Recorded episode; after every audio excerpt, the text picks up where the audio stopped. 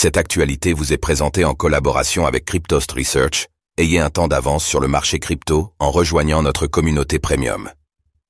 Fin du BUSD de Binance. On connaît désormais la date de l'arrêt du stablecoin.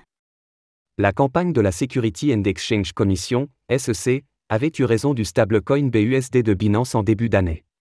Progressivement écarté, il va finalement cesser d'être maintenu par Binance et nous savons désormais la date à laquelle il ne sera plus échangeable sur les plateformes de l'entreprise.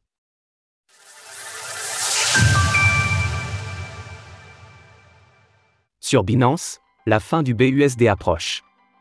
Binance a publié hier un communiqué concernant le stablecoin BUSD.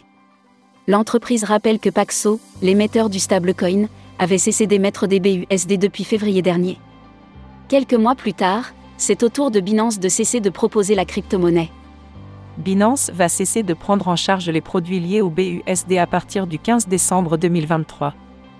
Soyez cependant assurés que le BUSD sera toujours adossé au ratio 1 heure 1 à l'USD. Binance précise cependant que Paxo accepte les échanges de BUSD jusqu'à février prochain, les utilisateurs peuvent donc les échanger directement contre des dollars. Sur Binance, les BUSD sont automatiquement échangeables contre du FDUSD. Sauf pour certains pays dans la France. Tous les BUSD restants dans les comptes Binance seront automatiquement convertis en FDUSD, sauf pour les utilisateurs situés au Japon, en France, en Italie, en Pologne et au Kazakhstan. Binance encourage donc les utilisateurs concernés à retirer ou convertir leur BUSD avant le 15 décembre prochain. Le FUST, héritier du BUSD.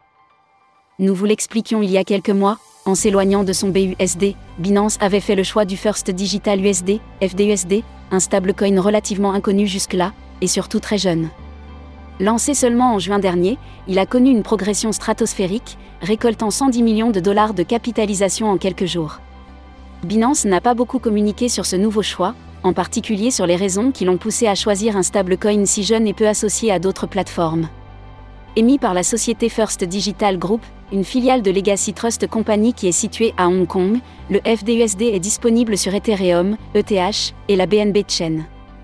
Le FDUSD est présentement classé sixième des stablecoins les plus capitalisés, juste derrière le BUSD. Les mois à venir nous diront s'il grimpera dans ce classement et si la campagne de Binance lui permettra de prendre encore plus d'ampleur. Retrouvez toutes les actualités crypto sur le site cryptost.fr.